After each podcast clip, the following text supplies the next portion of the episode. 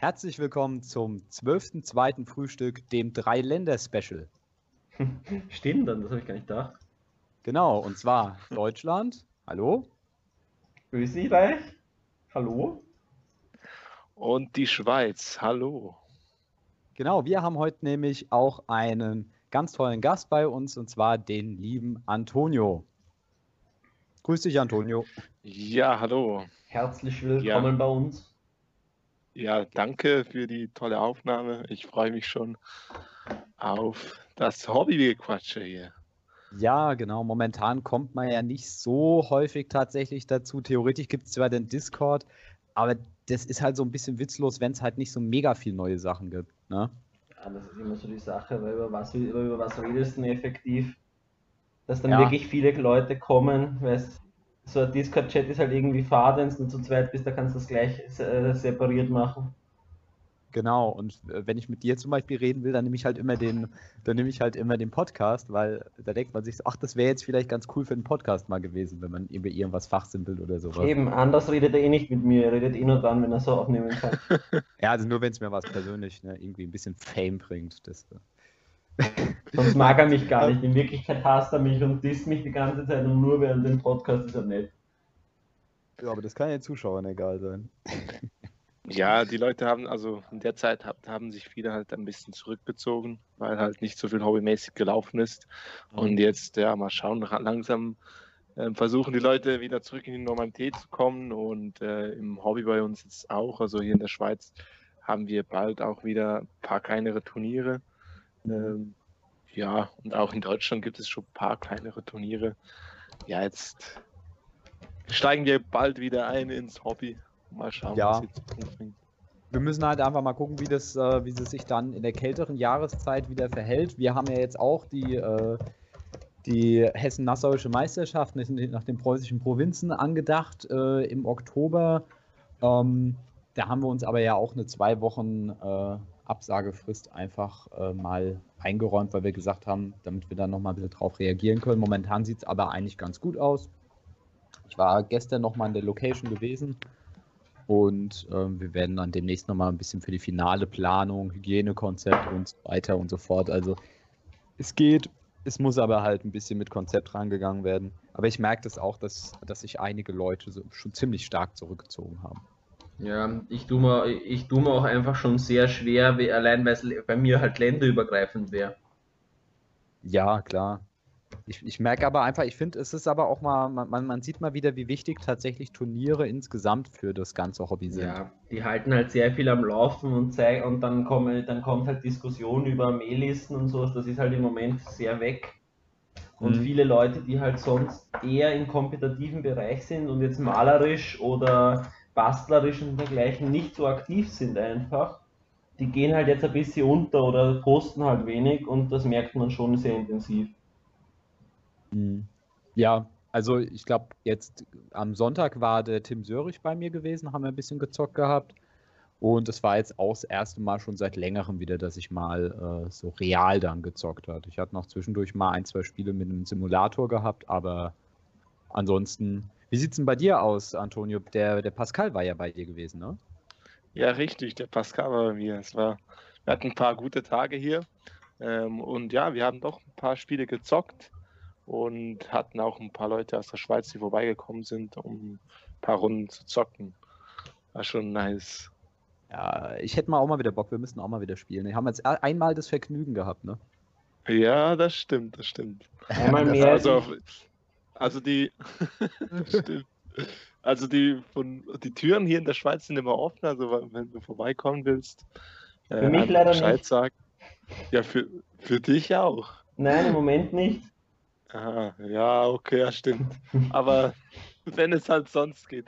Ähm, ich habe hier eine Übernachtung Übernachtungsmöglichkeit und da könnt ihr vorbeikommen und äh, ja, hier die Zentralschweiz besuchen und ein paar Runden zocken. Ich glaube, ich, ich glaub, das mache ich auch mal, Antonia. Einfach mal so ganz entspannt mal wie Wochenende vorbeikommen oder so. Aber müssen wir einfach mal schauen. Zeitlich bei mir, wie gesagt, und auch Corona. Ja. Aber das kriegen wir hin. Ich meine, das ist ja das Gute. Ähm, irgendwann kann man es vermutlich mal wieder machen. Und bis dahin äh, tun wir die Zeit so ein bisschen abkürzen. indem wir mal über das ein oder andere Thema passend zum Hobby einfach mal ein bisschen quatschen. Ich würde auch sagen, ja. Ja, und ich würde mal sagen, wir, wir steigen heute einfach mal mit einer Regelfrage ein. Die hat sich letztens bei mir äh, so ein bisschen gebildet, als ich gegen jemanden gespielt habe, der äh, die Düsterwaldelben gespielt hat. Und die können ja mit ihrer Cleave können die einen Schildblock machen. Ja. Jetzt ist die Frage, wenn die einen Zweikampf gewinnen, also praktisch, man macht einen Zweikampf, äh, Zweikampf die machen einen äh, Kleven-Schildblock Mhm. und beide Seiten haben K5. Bekommen die jetzt ihren Bonus mit, für Elbenklingen auf den Roll-Off? Meiner Meinung nach ja.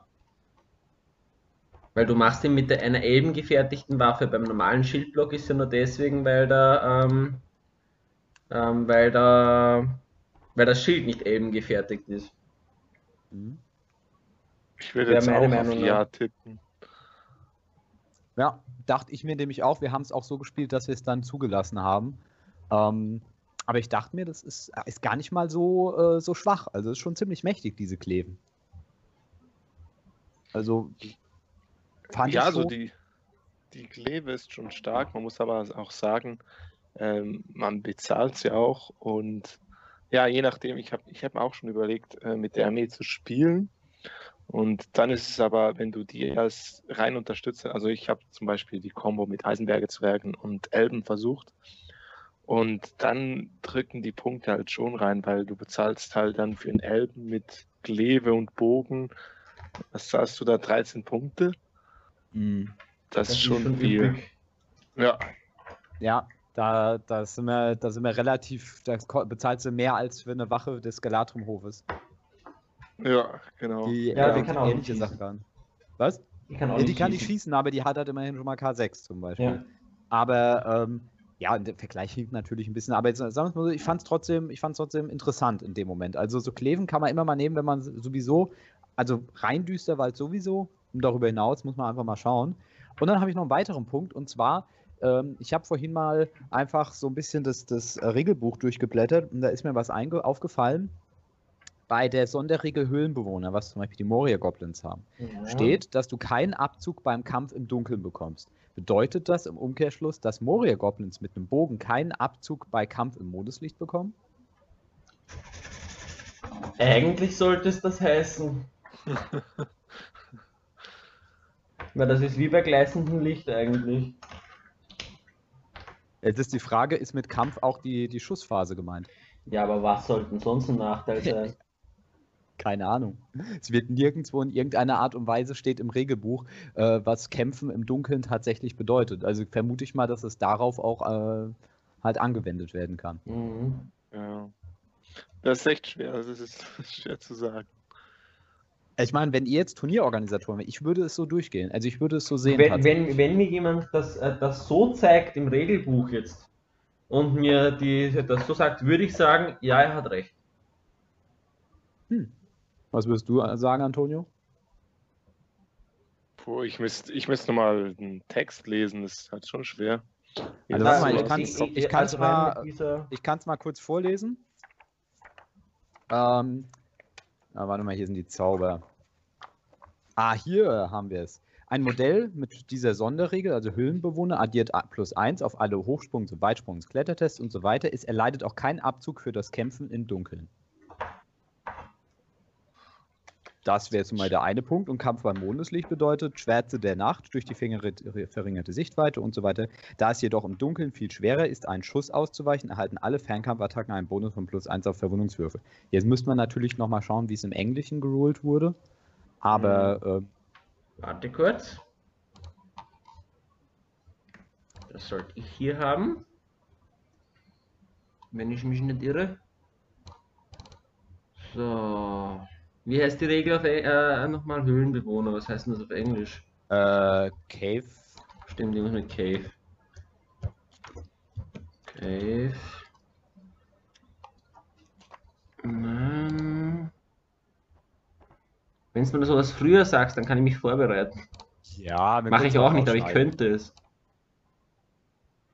Cave Dweller, kann das sein? Ja.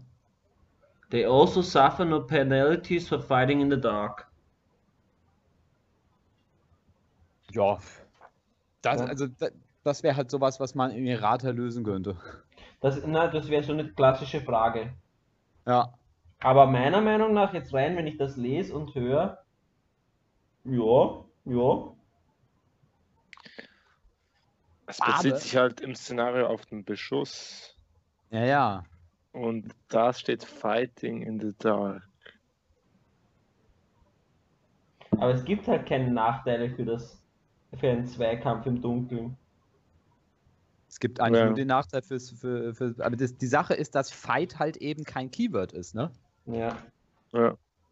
Das ist halt auch so, also ich finde es ja schon super, dass sie diese Keywords eingeführt haben, aber ich glaube, bei einer neuen Edition würden sie noch ein bisschen mehr reinbringen. Noch ein paar Mhm. Keywords mehr. Ja, aber man muss auch dazu sagen, das war erst Erstversuch sozusagen. Ja, ja, gar keine Kri- Also ich meine, hier bewegen wir uns ja jetzt schon also in sehr obskuren Ecken des Regelwerks Ja. sozusagen. Das ist Ja, schon Stimmt. ein spezielles Niveau. Genau. Ähm, und äh, weil wir ja jetzt gerade eben schon das Errata angesprochen haben, es gab ja eine neue Errata-Änderung.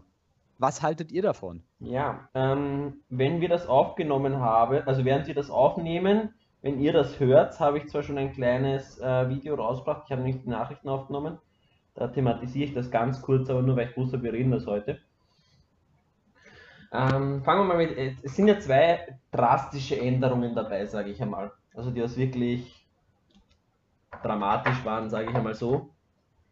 Das ist einerseits die Änderung mit Gambling-Standarte und andererseits die Änderung, dass äh, die Bomben, äh, die, die Bombenteams mindestens ein, ein, zwei Gegner im Umkreis haben müssen, damit sie zünden dürfen. Jetzt muss ich sagen, ich finde beide Sachen verständlich, dass sie es gemacht haben. Und umso enttäuschter bin ich für die aktive Lösung des Ganzen.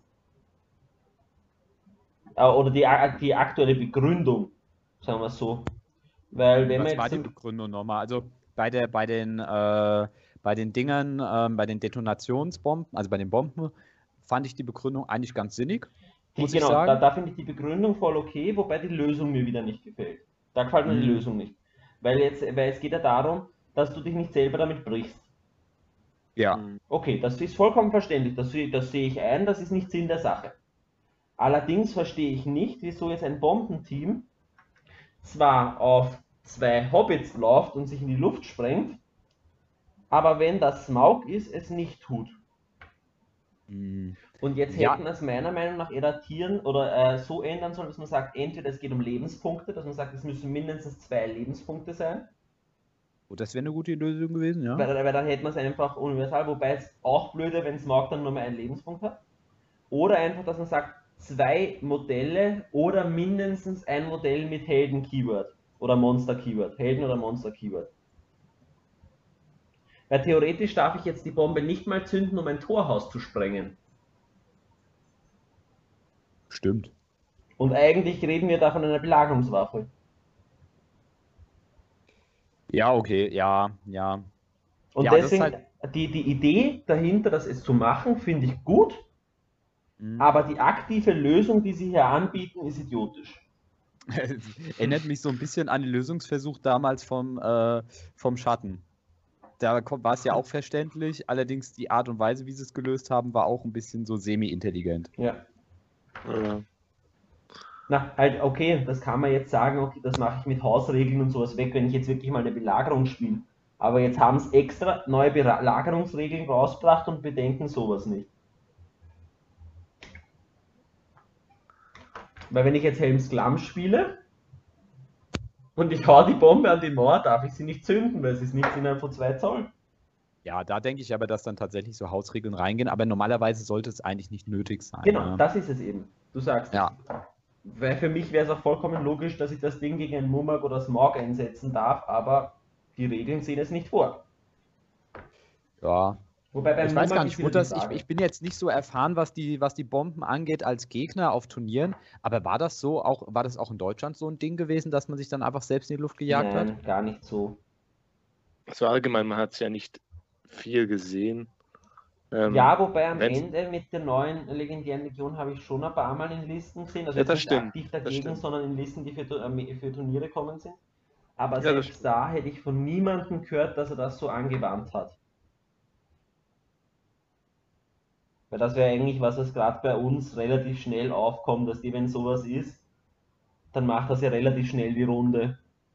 Ja klar, nutzen was geht, ne? Ja, nicht nur was nutzen was geht, sondern auch ein bisschen, dann regt sich irgendwer in der Gruppe auf, was haltet ihr davon und so weiter.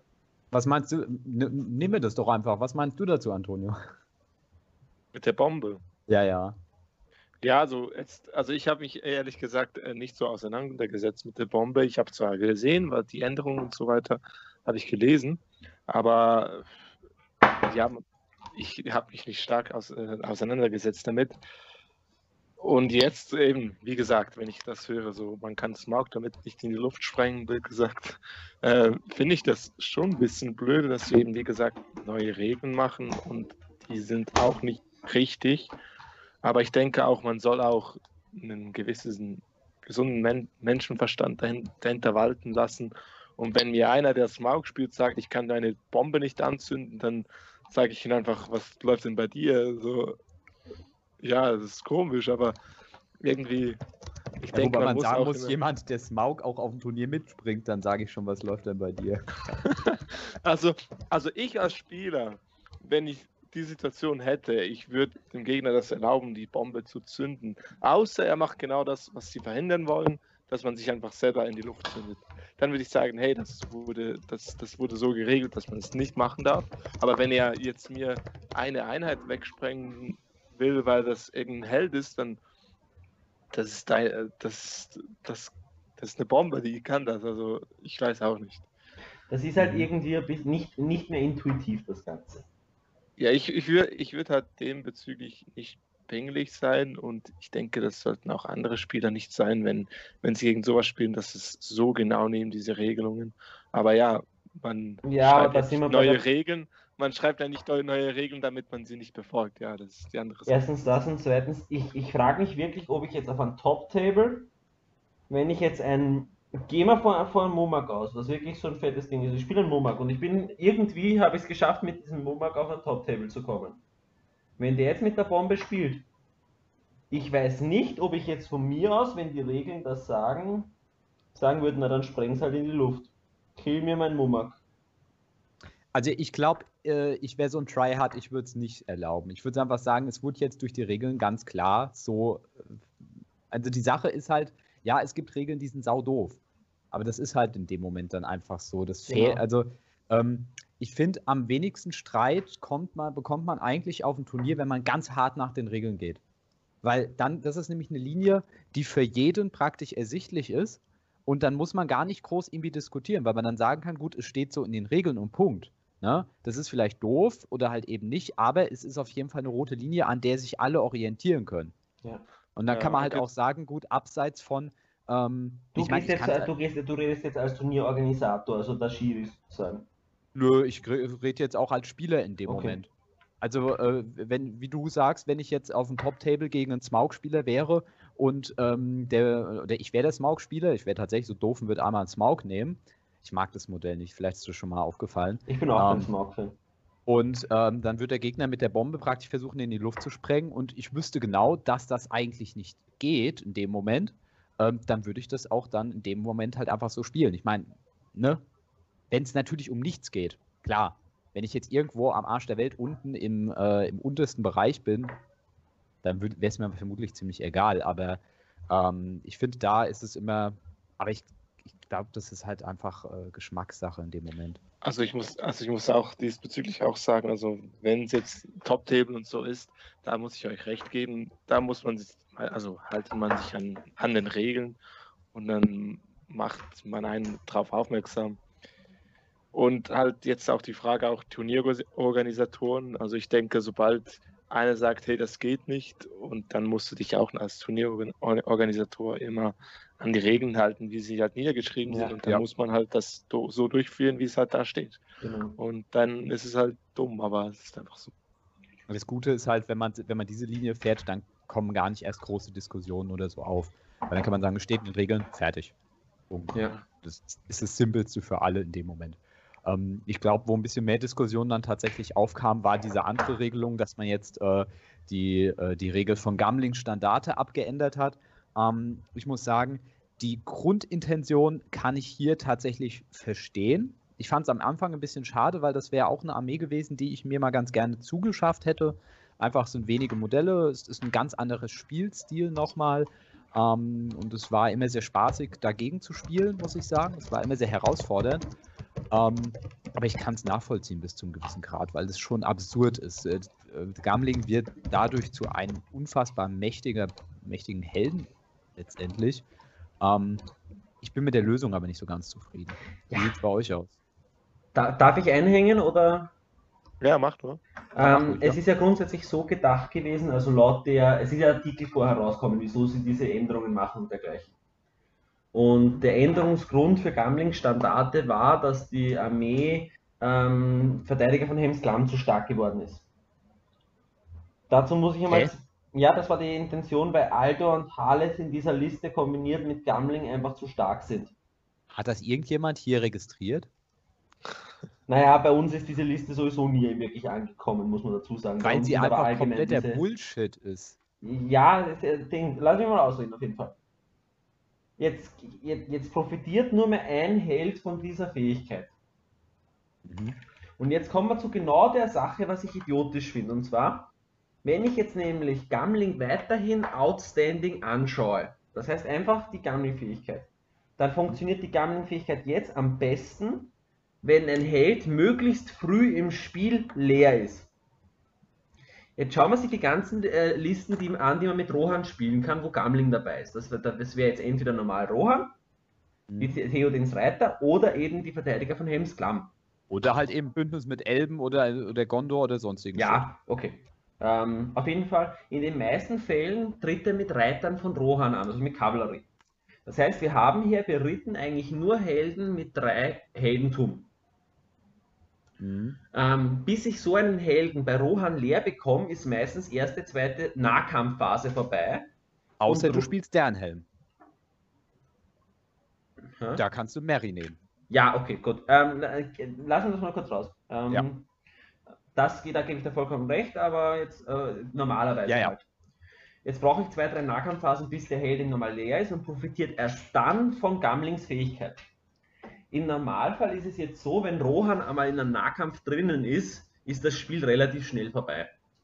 Entweder stirbt Rohan, weil es äh, Pech hat mit den Bewegungen und wird dahingeschmetzelt, oder es, äh, oder es sterben die Guten, weil Rohan einfach einen wahnsinnigen Impact, also die, die Bösen, weil Rohan einfach einen wahnsinnigen Impact hat. Ja, Late Game sind sie nicht so krass. Ja. Genau, also das geht, das ist wirklich so, ich sage mal im Normalfall, wenn ich Rohan spiele, ist das nach vier Nahkampfphasen vorbei. Vier bis fünf. Mhm. Das heißt, im Normalfall habe ich jetzt drei Runden, wo ich Heldentum generieren kann. Das heißt, ich kriege drei Heldentum. Mhm. Okay, ist immer noch stark. Muss man schon sagen, ist immer noch nicht schlecht. Darf ich aber schnell einhängen jetzt, wo du was, an was du jetzt gerade gesagt hast? Ja, bitte. Ähm, du hast gerade gesagt, dass es entscheidet sich relativ früh, was passiert. Entweder Feldrohren oder sie metzen alles nieder. Also ich gehe jetzt von der ich sage jetzt mal, eher heldenlastige Rohan Mounted Liste aus. Ja, also du, egal, also ob du jetzt mit Reitkavallerie spielst, also mit, mit Truppenkavallerie spielst oder mit Helden, ist relativ egal. Ja, ich gehe jetzt einfach mal von der aus und äh, die Frage ist, klar, Gamling war immer so ähm, die, der Safe-Pick, dass immer genug, genügend Heldentum da ist, er hat die heroische Verteidigung, er stirbt nicht weg und so weiter. Aber du kannst immer noch äh, das Spiel hart dominieren in den ersten paar Runden und du hast ja alle Helden mit 3H und danach hast du immer noch Gambling, der trotzdem ein H generieren kann, wo es gerade gebraucht wird. Weil klar, früher musste man sich nicht entscheiden, aber trotzdem, wenn man damit umgehen kann, das weiß, kann man trotzdem noch mit dem, weil sie so viel Heldentum haben, denke ich immer noch gut fahren mit der Liste. Klar ist es frustrierend, also es, ja, es ist nicht mehr so stark wie früher. Früher war es viel stärker und also meiner hast Sicht zu früh eingehängt.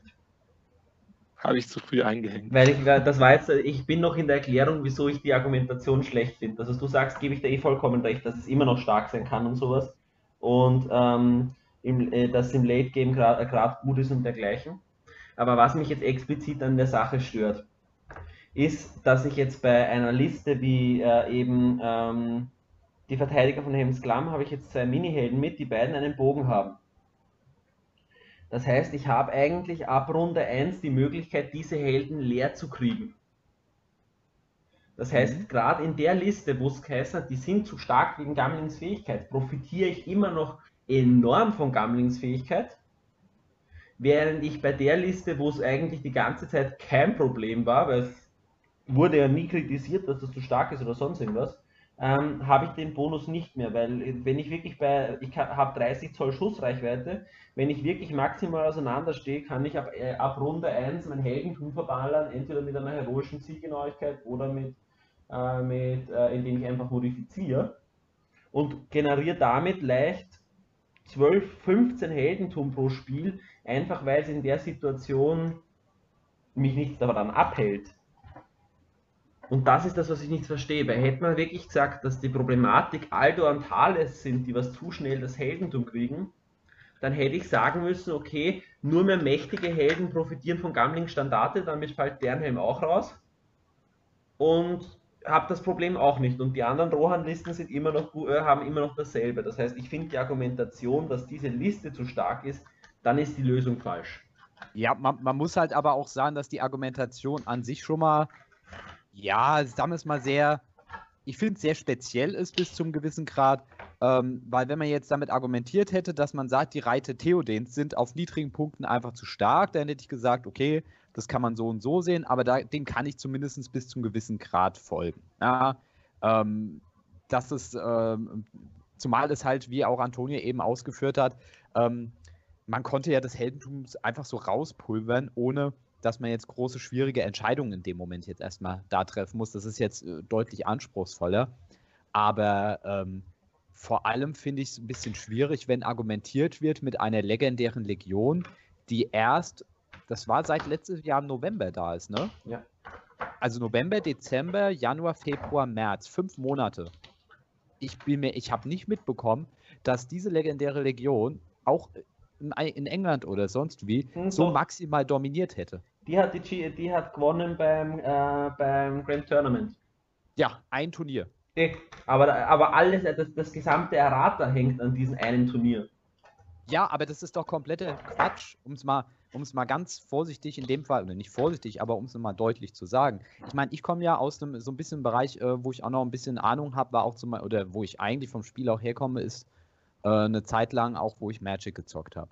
Und da ist es halt eben so, dass wenn zum Beispiel Sachen gebannt werden oder halt eben in irgendeiner Art und Weise eingeschränkt werden für bestimmte Formate, dann hat man halt eben Daten von, was weiß ich, ganz vielen Turnieren in dem Fall. Dann wird geguckt über einen bestimmten Bereich hinweg, wie setzt sich das Meta zusammen. Ja. Ich kann doch nicht ähm, im Tabletop auf Basis eines Turniers entscheiden, ob ich irgendwas erratiere oder nicht, weil ein Turnier ist maximal gar nicht aussagekräftig, allein schon wegen den Würfeln, die ich dabei habe es ist, ist, es zum Beispiel total, wenn ich mir überlege, mal die Turniere, die ich in der Vergangenheit, ähm, wo ich ziemlich weit nach oben gekommen bin oder die ich gewonnen habe und die Turniere, wo ich verloren habe. Da war oft auch ein sehr entscheidender Punkt, wie oft ich zum Beispiel die Armeeauswahl gewonnen habe.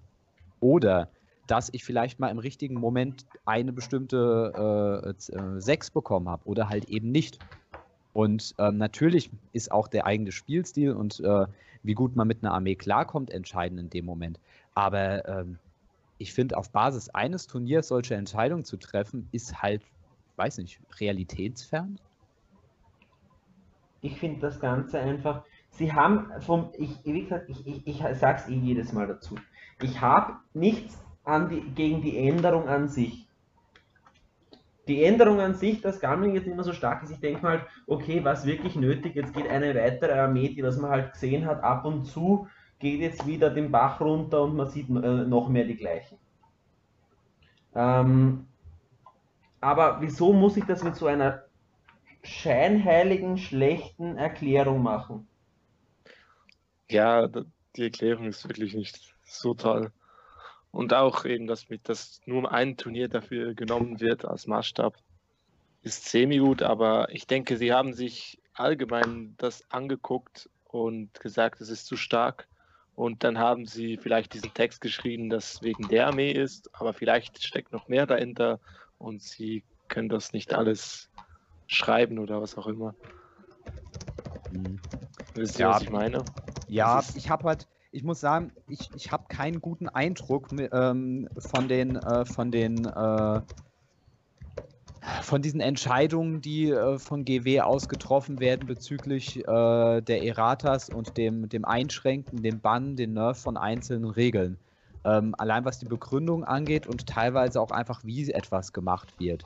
Also bei manchen Sachen zum Beispiel, ich meine, äh, es war doch abzusehen, dass wenn ich zwei Helden, zwei kleine Helden reinbringe, die nur ein Heldentum haben zum Beispiel, äh, wenn ich die ins Spiel hineinbringe, dann ist es doch logisch, dass die mit Gambling kombiniert werden. Also mhm. das hätte doch ja. jeder, das, das, das hat doch jeder sofort kapiert, was das bedeutet in dem Moment. Ob es jetzt mal zu stark ist oder nicht. Und dann bringen sie diese Helden auf den Markt und wundern sich zwei, drei Monate später, ach gucke mal, das wird ja mit Gambling kombiniert. Ne, das hätte man jetzt überhaupt nicht äh, in irgendeiner Art und Weise absehen können. Das wäre genauso, als wenn ich irgendwelche K5-Einheiten jetzt bei Gondo rausbringe und würde mich plötzlich wundern, dass die durch Boromir K6 bekommen. Ey, ja, um das, also ich weiß nicht. Also, aber gut. Ich Vielleicht, gebe, keine ich Ahnung. Ich gebe dir vollkommen recht. Und das ist meiner Meinung nach hier einfach falsch gemacht, falsch umgesetzt. Ja. Ob es jetzt daran liegt, dass sie dass, dass, dass äh, das ist eine Turnier war, vielleicht haben sie noch schon länger am Radar oder sonst irgendwas. Aber die, die Sache an sich finde ich nicht okay, weil jetzt gibt es das Spiel seit zwei, jetzt sind jetzt schon zwei oder drei Jahre, ich weiß gar nicht, das ist die neue Edition. Äh, Moment, lass ich kurz überlegen. Ich meine, die kam 2017 auf den Markt. Ja, also drei Jahre, drei Jahre jetzt ja. inzwischen sind. Ähm, ja. Bei drei Jahren, seit drei Jahren kann Gambling das. Wenn das wirklich ein Problem wäre. Ja, du, das genau das gleiche war doch mit dem Schatten auch. Schatten und Kirdan waren nicht wirklich. Ich meine, ich finde die Änderung bei Kirdan finde ich super. Ne? Aber das war beides nicht mehr so ein richtig großes Problem gewesen. Aber dann musste man unbedingt den Schatten so hart bannen. Ich weiß nicht. Also man, man muss eine Sache sagen und das, das, dem stimme ich grundsätzlich prinzipiell zu. Das möchte ich jetzt nicht auf den Schatten allgemein sagen, weil ich finde auch, dass den Schatten falsch geändert haben. Ähm, aber ich bin grundsätzlich der Meinung, es ist gut, wenn, wenn regelmäßig Profile geändert werden, dass sich eine Meta ändern kann. Ja, aber ganz ehrlich, ändert sich jetzt die Meta? Also die Nicht haben jedes Mal, ja, die haben jedes Mal sind jetzt, ähm, sind ja, ich meine, jetzt haben wir gerade als Thema, äh, ein Thema, was ich eigentlich überhaupt nicht äh, angedacht hatte, aber gut. Ähm, ich meine, sie haben jetzt jedes Mal, äh, zum Beispiel hier mit, mit, mit Angmar zum Beispiel oder äh, jetzt hier mit Rohan, sind es beides Armeen, wo ich sage, gut, so einen richtig krassen Anteil an Meta haben sie nicht. Also zum Beispiel in Baden-Württemberg auf der Meisterschaft ist ich wüsste jetzt nicht, Antonio, hast du irgendeine Rohan-Armee gesehen? Ich glaube, da war nämlich gar keine. Ja, Rohan war nicht stark vertreten. Ja, und ich muss sagen, ich habe auch schon echt lange nicht mehr gegen Rohan auf dem Turnier gespielt. Und gegen eine Armee, äh, mit die Rot den Schatten verbündet hat, hatte ich noch nie. Ich glaube, einmal habe ich gespielt. Einmal dagegen. Ich, wir, hatten, äh, wir hatten eine Person, die es bei unserem Turnier einen roten Schatten mitgehabt hat. War, war also rote, rote Schatten, das gab es schon viel. Ja, aber nicht sehr erfolgreich. Es ist, es ist, also der Schatten war schon asozial, das muss man schon sagen. Gegen, der, der Schatten, sagen so, man hätte das Gesamtding vielleicht anders machen können. Man hätte zum Beispiel sagen können, ich mache den Schatten gering ähm, und mache dann dasselbe, was wir jetzt gemacht haben, weil plötzlich braucht es zumindest einen zweiten äh, Helden, einen ruhmreichen Helden mit dabei, dass ich den gescheit verbünden kann, dann wird es eh schon schwierig. Ganz ehrlich, was machst Weiß du ich, da bei, bei Angmar? Ist Burdur ruhmreich? Ja. Ja, dann äh, wäre meine Spielweise weiterhin möglich gewesen. Nein, aber ich meine jetzt einfach nur, das macht das, das schwächt das Ganze eh schon wieder extrem ab. Ja, ich finde halt, ähm, ich finde halt, dass sie die Änderung jetzt unabhängig vom Schatten, also nicht unabhängig, aber nicht nur auf den Schatten gemünzt, dass wenn sie äh, Änderungen am Regelwerk machen, sie meines Erachtens oft mit dem Holzhammer rangehen. Ja. Kleinere Änderungen wären in dem Fall sinnvoller gewesen, wie du zum Beispiel ähm, äh, sagst, äh, vielleicht eine Änderung der Heldenstufe. Das hat ja bei Kier dann super funktioniert. Ne? Also Na, allein die, stell, stell dir mal wirklich vor. Du, nehm, ähm, du hast jetzt hauptsächlich rote Bündnisse mit Angmar. Mhm. Jetzt musst du einen Schatten nehmen und mindestens einen ruhmreichen Helden, das heißt Budur. Das heißt, du kannst diese Fraktion kannst du dann eigentlich schon fast bre kannst du brechen. Das ist ja. ja das Wichtige und dadurch wird auf einmal das Rote schwierig. Stimmt, wenn du nur ja. Bude und den Schatten nimmst, kannst du immer noch nicht brechen, aber ey, du weißt, in welche Richtung ich will. Ja, ja, klar. Du nimmst nicht Budo und den Schatten mit und lässt dich keine Truppen anführen. Und wenn du das machst, hast du auch schon wieder ein Problem. Ja, okay. Also ich bin mal gespannt, ob jetzt Rohan noch irgend, irgendwas zu sagen hat auf dem Turnier. Ähm, ja, aber das muss, da muss ich dir auch zustimmen. Das finde ich schade, weil die Liste, ähm, also die Liste hat Gamling gebraucht, dass sie auch die, die Sicherheit dabei hatte, ähm, dass sie auch klappen kann. Ja, die also hat einfach diese, diese immer noch Planungssicherung. Genau, genau. Es war einfach noch ein Stück besser und jetzt ist sie abgeschwächt worden. Ähm, und ja, ich, ich, war auch einer der Kandidaten, jetzt, ähm, der jetzt auch bald mal mit Rohan angefangen hätte und jetzt weiß ich es nicht, ob ich es mache, weil es, es wäre genau diese Liste, die ich ausprobiert hätte mit äh, Gamling halt, und viele Helden. Man muss dazu sagen, die Problematik dabei ist ja gar nicht, dass ich jetzt wenig Heldentum habe. Die Problematik ist, dass Rohan so schwierig zu spielen ist, sowieso schon so glücksabhängig teilweise. Ja. Wenn du nicht die Bewegung kriegst, bist du eh schon im Arsch. Entschuldigung, wenn ich das jetzt so knallhart sage, aber welche Liste außer Rohan ist so angewiesen auf die Bewegung? Hm. Ja, und eben wenn die Bewegung nicht klappt, dann bist du auf Heldentum angewiesen, weil nehmen wir an, ich, ja, man verkackt die Bewegung und jetzt wird man angegriffen, dann schmeißt man halt mal schnell mal mit zwei, drei Heldentum raus, damit man einen Nahkampf gewinnt, damit man die Reiter behält, also die Helden auf Pferde behält, ja. was auch immer. Und dann braucht man das Heldentum und das hast du jetzt teilweise nicht mehr. Die Sicherheit also ist schon ein bisschen eher weg. Na, vor allem, du hast ja selbst, wenn du eine Bewegung ansagst, hast du ja auch nur eine 50-50 Chance. Ja. Weil ja, der Gegner wird gegen Rohan immer kontern. Und wenn du verlierst, kannst du halt nicht mehr so mit Heldentum rumschmeißen wie früher. Ja, also du konntest den Gegner zumindestens, also sagen wir es mal so, ich habe ja vorhin gesagt, dass Rohan Late-Game-mäßig nicht so viel taugt. In der Liste hat Rohan Late-Game-mäßig was getaugt, weil du nämlich wusstest, irgendwann hast du den Gegner auf jeden Fall, was Heldentumspunkte anbelangt. Äh, auf null. Ja. ja. Und das ist halt jetzt, also es bleibt spannend, ob jetzt Rohan sich davon tatsächlich erholt. Ähm, wer sich aber überhaupt nicht zu erholen braucht, um wieder einen richtig guten Übergang zu haben, das ist Gondor, denn die haben zwei neue Helden bekommen. Ja, absolut. Ähm, wir haben Was sind eure neue, Gedanken dazu? Wir, wir, haben das neue Erweiterungsbuch, kurz zur Aufklärung. Ähm, also für jeden, der es noch nicht weiß, wir haben das neue Erweiterungsbuch mit ähm, Die Abenteuer des Ringträgers. Das heißt, wir haben insgesamt eine neue Kampagne sowie vier neue Modelle wurden angekündigt drei, zwei haben schon Profile bekommen und einer hat ein, ein, ein Modell gekriegt. Mhm. Und da sind wir eben bei den neuen Profile bei Marblung und Anbor, zwei neue Helden für Gondor. Ja, äh, soll, soll ich mal ein, zwei Gedanken vielleicht dazu formulieren oder ja, wollt ihr es machen? Hau du mal raus. Ähm, ja, also sagen wir es mal so. Ähm, ich hatte mir bei Mablo mehr erhofft, weil das ist nämlich ein Held gewesen, der auch tatsächlich relativ prominent äh, insgesamt in der Lore mhm. meines Erachtens zumindest ja. innerhalb Gondors ist. Er ist der zweite Mann nach Faramir. Deswegen hatte ich eigentlich gehofft, dass da irgendein, keine Ahnung, irgendwie in 60, 70 Punkte hält oder sowas kommt. Ja. Irgendwie irgendwas mit, mit, irgendeiner lustigen Regelung. Als es dann hieß, dass er meiner Held wird, dachte ich mir so, nee, okay. Ähm, ich finde, jetzt von den beiden Helden ist er immer noch irgendwie der coolere. Ich meine, er sagt ja, dass man diese äh, Stalk on Scene, also diese ja. äh, äh, Elbenmantelregel praktisch ignorieren kann und dass ich glaube, alle anderen die Re Regel bekommen von deinen. Ne? Genau, innerhalb von 6 Zoll hast, hast du, äh, haben alle Waldläufer und Waldläufer Helden, ähm, haben Stock an sie. Und alle äh, Waldläufer und Waldläuferhelden ignorieren Stock an sie innerhalb von 6 Zoll, wenn ich mich jetzt in der Regelung nicht vollkommen irre. Ja, der zweite Punkt, dass ja. du das ignorierst, ist oft dann natürlich nur äh, sinnvoll, wenn du tatsächlich gut gegen Gute hast. Es gibt ja genau, es gibt ja nicht viele Modelle auf der bösen Seite. Ich glaube drei. Der Hasharin. Der Hasharin, der Dalamir. Morgul Morgulstalker. Ja, und Dalamir, das war's. Glaube, ja.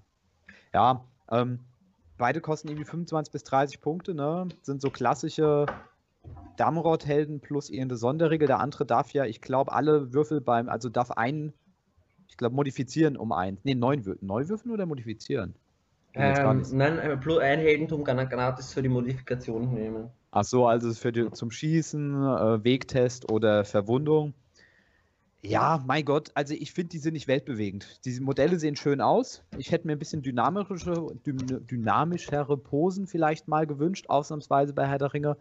Ähm, Aber die, die, die, Schwierigkeit, was ich, was ich jetzt an die Posen finde, ist, dass du sie wieder sehr, sehr schwer aus einer Masse aus Waldläufern heraus erkennst. Mhm. Hätte man ein bisschen was Cooleres machen können, dass zum Beispiel gerade ein Pfeil aus einem Ork rausziehen oder sowas, einfach so eine Pose, die du in einer Masse von Truppen auch erkennen kannst. Ja, ja, ich meine zum Beispiel auch bei Mablung, der doch eigentlich, ich mein, war der nicht der Anführer der Truppen in Osgiliath oder Kaya Andros? In einem ah, von beiden? Nein, nein ich, ich weiß nicht. Das... Na, ich auf jeden, na, auf jeden Fall, wie du sagst, irgendwas Cooles noch auf die Base oder sonst wie so wie bei diesen Rohan-Captain oder sowas. Irgendwas ja, Cooles genau. einfach. Ähm, Outstanding einfach. Ja, sie sind halt, ich, ich glaube, sie werden jetzt nicht sehr impressive, außer halt vielleicht bei der, äh, bei der legendären Legion. Äh, legendären Legion. Und da stelle ich mir persönlich halt die Frage, ob es das nötig gehabt hätte, eine Legion mit 100% Beschuss noch weiter zu pushen. Ich weiß, sie ist nicht unfassbar überstark, sie hat ihre Schwächen, aber ich bin einfach kein großer Freund von 100% Beschussarmeen, weil ich genau. weiß nicht, ich finde, das ist äh, selten wirklich das Spiel spaßfördernd. Erstens, die Problematik ist halt, dass bei solchen Listen meistens nur einer spielt. Ja. Der zweite rennt hin. Ähm, aber da, da, mir kommt es ein bisschen bei den Profilen so vor, als hätten es halt ähm, einfach damit sie für dieses Buch was rausbringen, was rausbringen. Man muss, man muss schon sagen, die Stark Unseen-Regel, die finde find ich eigentlich schon recht cool. Also wenn man bedenkt, thematisch hey, wenn die. Wie? Thematisch finde ich sie vor allem Hammer. Ja, also ich finde ich find sie, ja, stimmt, wie ja. du es jetzt sagst, finde ich sie schon Hammer. So, so thematisch, das sind die Waldläufer, die sich da verstecken und da, die haben die dann die Sonderregeln. Das finde ich schon cool. Das muss ich schon sagen. Das passt auch richtig gut einfach zu diesem Überfall in Ithilien, wo du einfach sagst, okay, hey, wieso sehen die die nicht und sowas. Das macht, das macht genau, was genau. aus. Da kann ich mir auch vorstellen, dass das äh, je nachdem, wie das Gelände auf Turnieren sich weiterentwickelt, ich meine, es wird ja besser in den letzten Jahren, ähm, dass das vielleicht tatsächlich eine Auswirkung hat. Ähm, es ist halt natürlich die Sache, du gibst Gondor einer Fraktion, die eigentlich, ich meine, ich finde es als, als, als, als Gondor-Spieler finde ich es natürlich super, dass du mehr Auswahl bekommst, auch wenn es gerade jene Fraktion ist, die eigentlich schon so viel Auswahl hat wie vielleicht nur Rohan so ein bisschen. Ja, Mordor. Ähm, ja, genau. Ähm, du kannst halt jetzt überlegen, gut, wenn du noch einen Miner helden willst, nimmst du Berigond, nimmst du Damrod, nimmst du Maplung oder nimmst du den anderen Typ, wo ich den Namen vergessen habe. Anbor? Äh, ja, genau. Ähm, es ist okay. Es ist eine Auswahl, die du nicht unbedingt direkt brauchen wirst, die wahrscheinlich selten einen riesen äh, Einfluss aufs, äh, aufs Spiel nimmt, aber ich mhm. finde das mit diesen Stalk anziehen, wenn du deine eigenen Weitläufe dazu, äh, so, ich glaube, das kann schon ganz cool sein. Ähm, was ich schon glaube, dass die Liste, äh, was, wofür Marblung wichtig sein kann, ist, mhm. dass er gerade auf Platten, wo, ähm, wo die Waldläufer eher schlecht sind, das heißt mit viel Gelände, wo viele im Weg des eigentlich wären, hier einen Vorteil daraus holen kann. Mhm. Weil, weil gerade ja. so Armeen, die, was ich, wo ich jetzt dann, ich nehme ein Mordor-Katapult. Ein Mordor-Katapult kann richtig übel sein, gerade auf einer Platte mit viel Gelände. Weil das Mordor-Katapult schießt einfach drüber und du kann, und plötzlich bist du derjenige, der laufen muss. Und äh, man, das ist 6 Zoll, oder die Regel? Innerhalb von 6 Zoll, ja, da kriegst du schon was rein. Ja, ja, nee, die Sache ist, ähm, ich hatte jetzt überlegt, ja, okay, das Coole ist, du kannst dadurch die Waldläufer so platzieren, dass sie irgendwelche Punkte behalten und zum Beispiel durch sowas wie einem äh, Katapult nicht getötet werden können. Das geht leider das, nicht.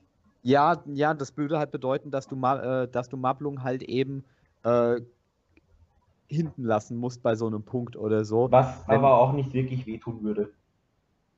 Ja. Bei, ein, bei einem Helden mit einer Attacke und einem Heldentum, wenn das Heldentum mal leer ist, schicke ich den gerne auch nach hinten. Ja. Ich glaube. Brauchst du nicht unbedingt vorne. Das stimmt. Ja, also ich, der kann okay sein. Also sagen wir es mal so, ich, ich, ich sehe es so ein bisschen wie du. Die haben anscheinend, ich habe das Gefühl, dass die da gerade äh, sich die Leute Sachen noch sehr aus den Fingern ziehen. Ähm, ich bin mir nicht sicher, ob das wirklich jetzt notwendig gewesen war oder ob man sich nicht stattdessen dann einfach irgendeinen coolen Helden für Moria oder so hätte aussuchen können. Ich hätte mir zum, Beispiel zum Beispiel sehr gewünscht, dass Orofin kommt. Ja, genau. Der, also der, der, der, zweite Bruder vom, vom Haldir, weil Lorien ist ja so eine Liste, die braucht eigentlich schon lange Liebe und damit hätte man nochmal einen coolen Helden reinbringen können. Was meinst du dazu, Antonio? Ja, also ich selber bin nicht der Condor-Spieler, Mhm. Aber es, es, es, hat schon was, was du gesagt hast, dass du noch mehr Auswahl äh, an einer Armee, also eine Fraktion, die schon so viel Auswahl hat, bekommt noch mehr Auswahl. Und ähm, ja, es gibt viele andere Listen, die eher was Neues brauchen könnten.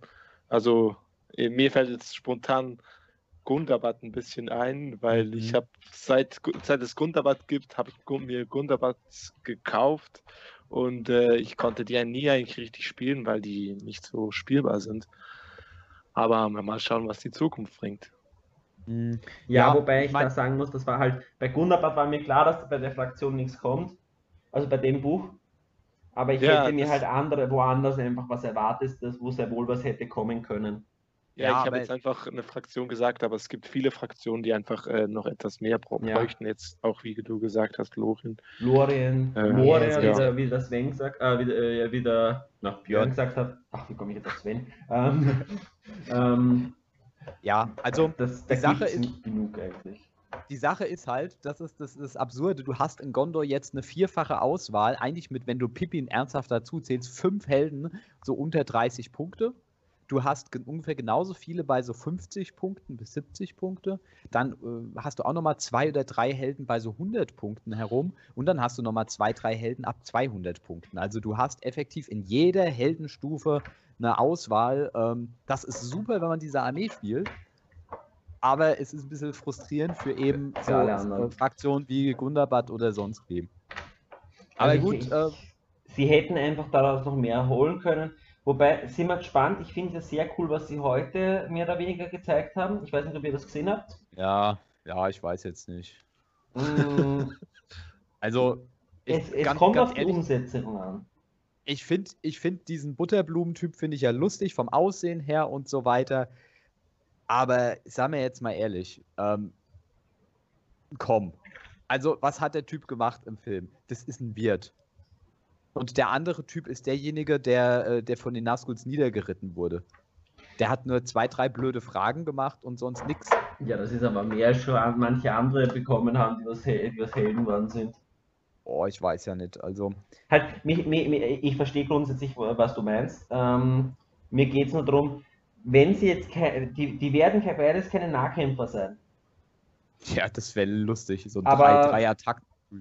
So, so irgend so eine, eine Buff-Regel, dass du sagst, okay, hey, du kannst die aufstellen und dafür kriegst du, weiß nicht, zum Beispiel einen Bonus auf eine Initiative oder sowas, dass du sagst, du kriegst Informationen von dem oder sowas das gefällt mir schon ganz gut und ich glaube, das ist gerade um dieses, dieses, äh, dieses Narrative ein bisschen mehr in den Fokus zu rücken. Weil dafür ist eigentlich genau dieses Erweiterungsbuch da auch.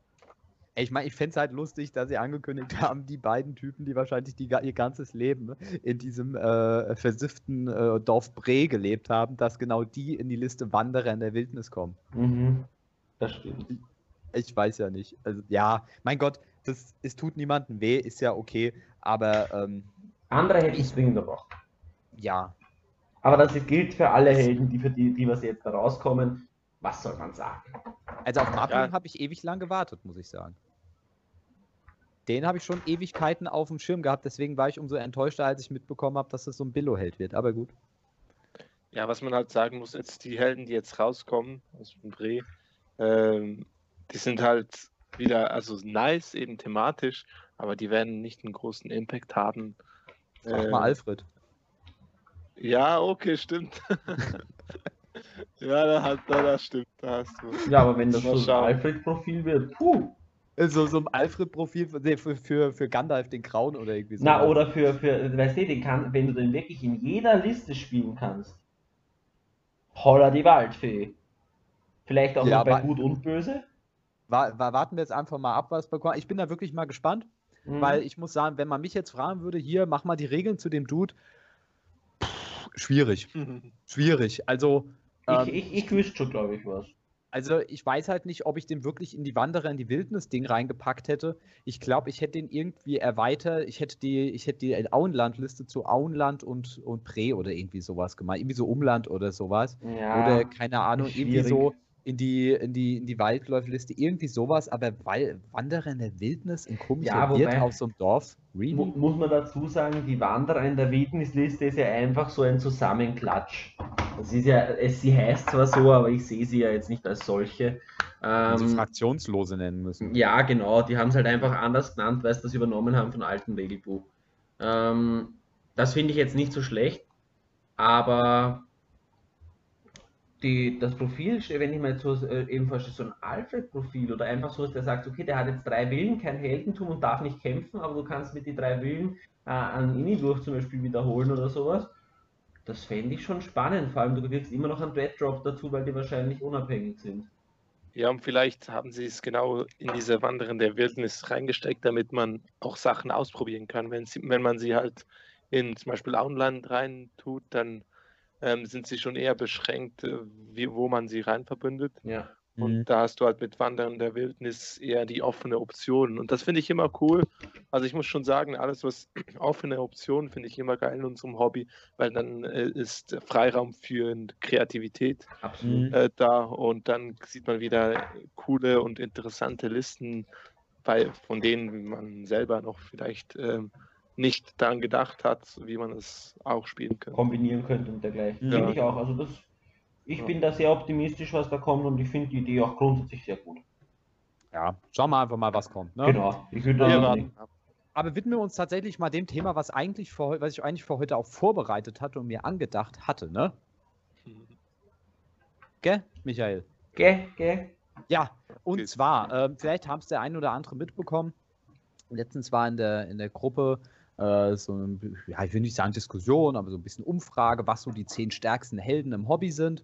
Ähm, und der Michael und ich, wir hatten sowieso schon vorher mal eine Idee gehabt, aber nicht für Helden, sondern tatsächlich für die zehn stärksten Truppen. Und zwar Mein, äh, die zehn, äh, wollten nicht die zehn stärksten Truppen heute machen? ja, ich rede doch gerade davon. Achso. Ja, weil da auch Deswegen habe ich doch gesagt, die zehn stärksten, ja, ich habe das als ein, ich habe das gerade so ein bisschen als Einleitung genommen. Ups. Ja, deswegen, also wir, deswegen haben wir uns inspiriert durch ein Video von den, ich glaube, Australien war das gewesen. Ja. Ne? Die hatten sich die zehn stärksten Truppen äh, ausgewählt gehabt. Ähm, eine gewisse Auswahl hatten die gar. Ich weiß es nicht mehr genau. Weißt du noch, was die so hatten als Auswahl? Also ich habe vorher noch mal ganz kurz reingeschaut. Also da war so zum Beispiel dabei Reiter von Rohan, ähm, Düsterwaldspinnen, Halbtrolle, ähm, Gundabad Berserker. Puh, ja, so in der, in dem Kaliber. Kassetwachen war auch dabei. Wie bitte? Was? Ha, war ah, auch Ka- dabei. Kassetwachen, ja. Genau, und da hatten wir dann gesagt, ey, komm, ähm, weil ein paar von den Entscheidungen fanden wir, sagen wir mal, ein bisschen äh, interessant, um es mal so gut. auszudrücken. Und da haben wir gesagt, komm, lass doch einfach mal aus Spaß beim nächsten Podcast selbst Jägerorg schon auch dabei. Ja, also selbst noch mal eine Liste machen und dann einfach mal miteinander vergleichen. Ne? Ja. Wollen wir, wollen wir einfach mal anfangen? Ich würde mal das Prozedere jetzt einfach mal so machen. Wir, wir sagen einfach mal alle und äh, also der Reihe um mal unseren Platz 10. Ich denke mal, wir haben auch Doppelungen. Und dann sollte das sogar gar nicht mal so ewig lang dauern. Ich vermute es mal einfach. Mhm. Ähm, vielleicht einfach, dass man nochmal überlegt, äh, dass man am Anfang nochmal sagt, ich würde mir jetzt einfach mal anfangen. Ähm, ist natürlich eine persönliche Sache, ne? ganz Ja, ja, klar. Es gibt, ja. bestimmte, es gibt bestimmte Truppen, wo ich jetzt zum Beispiel mal nicht reingepackt habe, weil ähm, mir so ein bisschen das Potenzial, wo, wo ich nicht genau einschätzen kann, was für ein Potenzial die haben. Entweder, weil ich so gut wie noch nie dagegen gespielt habe oder weil ich halt sage, ich habe sie selbst noch nicht gespielt. Mhm. Ähm, sehe aber ein gewisses Potenzial drin. Ähm, und es sind halt immer so ein bisschen äh, sehr, natürlich sehr persönlich, äh, sind persönliche Meinungen, was für Gründe man hat. Also zum Beispiel bei mir sind auf Platz 10 tatsächlich die Moria Goblins. Als Truppe. Jetzt denkt man sich so, okay, was, die Ranztruppen? Aber ich finde tatsächlich Moria Goblins für vier bis fünf Punkte äh, mit eigentlich so einer der stärksten Spam-Einheiten, die man hat. Ähm, theoretisch hätte auf diesem Platz theoretisch auch noch die, die, ähm, die, äh, hier, Überlebende- Goblins. Nee, Oh, tatsächlich ja. die Ah, Überlebenden die von Seestadt. Seestadt. Die Goblinstadt Goblins habe ich deswegen gen äh, nicht genommen, weil ich ein persönliches Problem mit dieser Liste habe, weil ich finde, die baut darauf, dass du, ähm, dass du so viel Masse hast, dass die Zeit einfach nicht reicht, um diese Masse kaputt zu machen. Das ist Ja. für mich problematisch, weil ich finde, das ist ein, ist ein schwieriges Ding, wo ich mir nicht ganz sicher bin, ist das jetzt, ein, ist das jetzt eine faire Armee oder nicht, wenn ich auf 555 Punkte mit 70 äh, Goblins ankomme und weiß, ich habe nur anderthalb Stunden Zeit. Ja. Finde ich, finde ich grenzwertig, muss ich sagen. Und dementsprechend, ähm, ich finde die Moria Goblins als Spam-Einheit sehr cool. Sie haben eine Option auf den Schamane. Sie haben, ähm, sie können Schild haben, sie können Speer haben, sie können Bogen haben ähm, und haben auch noch den Zugriff auf einen sehr günstigen Hauptmann in dem Fall. Also ihr merkt, ich tue bei den Punkt natürlich auch immer so ein bisschen das Setting eben mit reinsetzen, was für mhm. Möglichkeiten haben sie. Und ich finde, sie sind deswegen eigentlich eine ziemlich gute Einheit. Also ich muss sagen, ich, ich hatte die auch fast auf meine Liste genommen und die sind mir knapp so vom 10. Platz weggerutscht. Mhm. Äh, aber ich würde auch, also ich sehe sie eigentlich auch in eine Top 10 Liste, könnten sie eigentlich ganz gut dabei sein, weil für fünf Punkte hast du einfach ein, eine V5-Einheit, äh, und wo du eigentlich eben, wie du gesagt hast, das ganze Setting rundherum und die Masse auch hinkriegst, dass die auch was rocken können. Was ist denn bei, bei euch auf Platz 10? Erzähl mal. Ich habe jetzt tatsächlich auf Platz 10 die Rohanreiter. Hm. Oh, genauso wie der, äh, wie der ähm, na, Australier. Ah, ist, ah, das weiß ich nicht. Ich habe das Video mal äh, kurz überflogen. Aber das ich, hätte ich jetzt nicht gewusst, dass es auch so ist mhm. bei seiner Video. Warum? Ja, Rohrenreiter, ähm, ich finde halt die Rohrenreiter sehr flexible Einheiten. Du hast äh, Beschuss, du hast äh, gute Werte und sie sind auch relativ günstig für das, was sie können, finde ich. Ähm, ja, und auch die Armee rundherum. Also ich muss jetzt auch sagen, die Liste habe ich jetzt ähm, ich ich habe jetzt nicht mehr mit Gamlings Nerf daran gedacht, aber ähm, ich finde einfach ihr Profil für diese 14 Punkte kosten. Äh, man kann die Punktzahl nicht sagen. Doch 14, 14 Punkte. ja, das ist okay. ähm, genau, ähm, finde ich halt die Profile echt solide. Ähm, mit, und auch, dass drumherum die Armee, die, die du um die Reiter bauen kannst, finde ich cool. Ja. Ja, ich muss sagen, ich hätte sie jetzt, ich habe sie jetzt nicht drauf gemacht, ähm, weil ich finde sie oft einfach nicht so beeindruckend. Also sie sind halt, weil, weil ich finde, sie stehen und fallen einfach damit, ob man, ob sie angreifen durften oder nicht. Also vor allem was das K angeht, was die Stärke angeht, aber sie sind, sie sind sehr, sehr abhängig von ihren Helden. Ich finde das Mut 3 teilweise ein Problem. Die, aber gut, ja, Deswegen sind sie bei mir nicht so richtig, richtig reingekommen. Vielleicht hätte ich da die Royal Guard beritten nehmen können. Die habe ich aber später. Die, sind, ja, die hätte man vielleicht da reinnehmen können. Das, das stimmt. Ähm, jetzt im Nachhinein betrachtet. Aber ich, ich finde sie eine gute Einheit. Also, Und da ja, kommen wir jetzt genau zu einer Sache. Ich habe nämlich die Rohanreiter dann auch drin. Ah.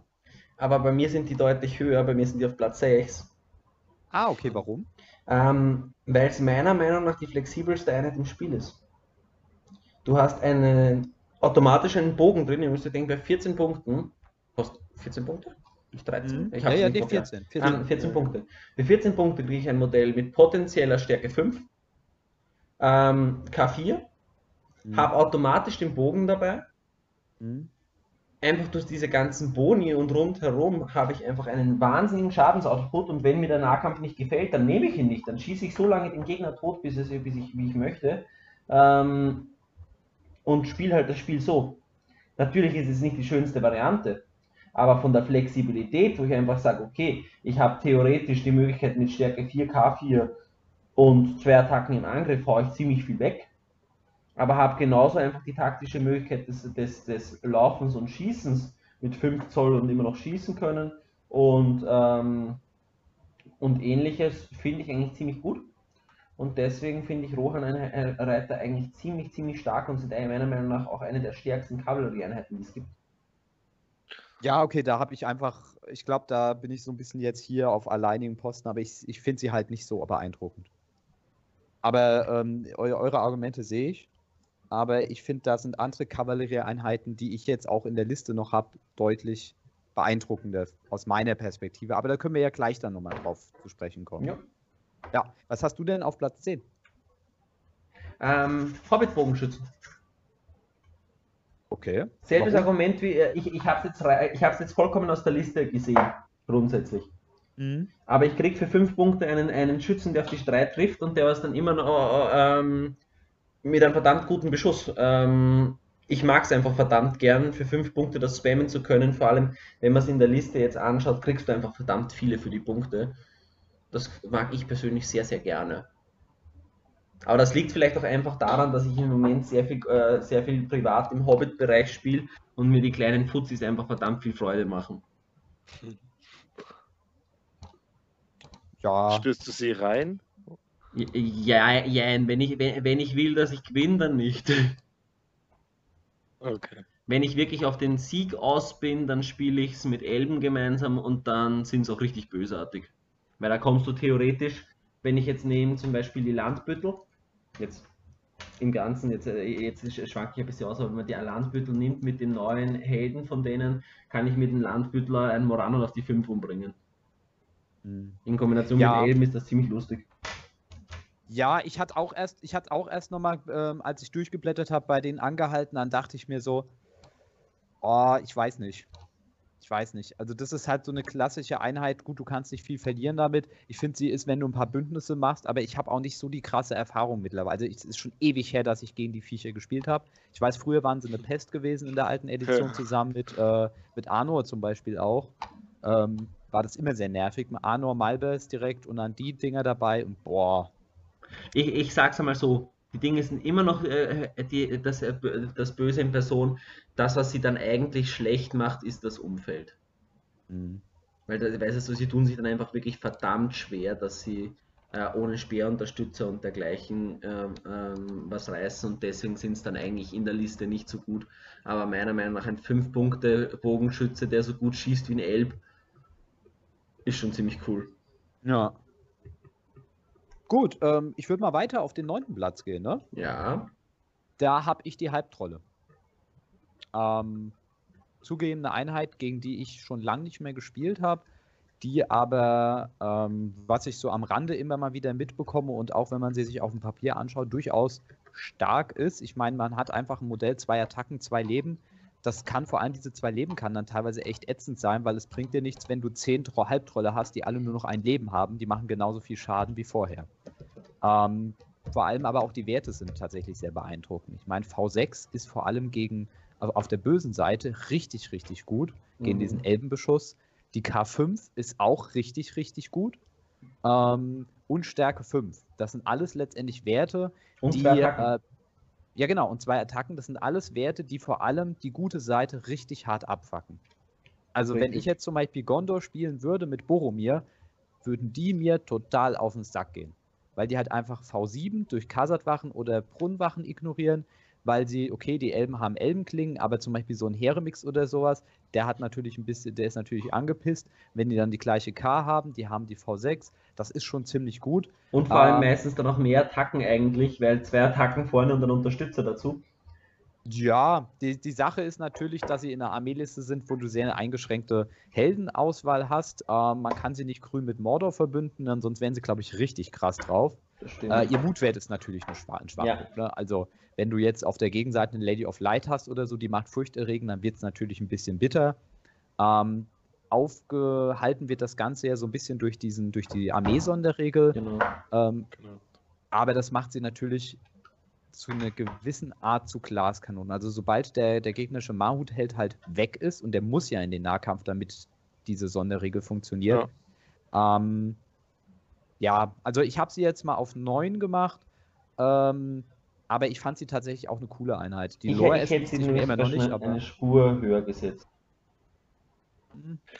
Also ich muss sagen, es ist, äh, die sind nicht auf meiner Liste, aber das, also was du gesagt hast, stimmt schon, weil das ist die Stärke 5, die halt gegen Zwerge halt mega krass ist und Zwerge sieht man auch noch oft an Turnieren. Äh, dann brechen sie gut durch die Frontreihe. Du hast die K5, das gegen Helden mega stark ist. Du bist eigentlich gegen mega viele Einheiten mega gut gerüstet und du hast äh, und die sterben halt nicht schnell weg. Der einzige Nachteil, also der Nachteil sind halt die Punkte und die Masse, die du nicht mehr hinkriegst, wenn du die spielst. Aber ansonsten das echt krasse Einheiten. Ach, und die sind sagen. entsetzlich. Ja, stimmt. Entsetzlich sind sie auch. Ja, genau, dann hast du noch eine entsetzliche Front. Also, ich, die, das, das, das, die Sache ist, ich glaube, die werden, die werden äh, richtig, die werden richtig gut, wenn äh, Harad und Mahut mehr Support bekommen würden. Wenn Harad zum Beispiel die Möglichkeit auf einen normalen Ringgeist hätte, mit diesem minus 1 Mut Aura, dann hätten die Zwerge, Gegner die Zwerge zum Beispiel plötzlich nur Mut 3 oder sowas, was auch äh, fies wäre. Ähm, und wenn noch vielleicht ein, zwei Mahut-Helden kommen, die nicht so mega teuer sind, ich glaube, dann wären sie tatsächlich ganz cool.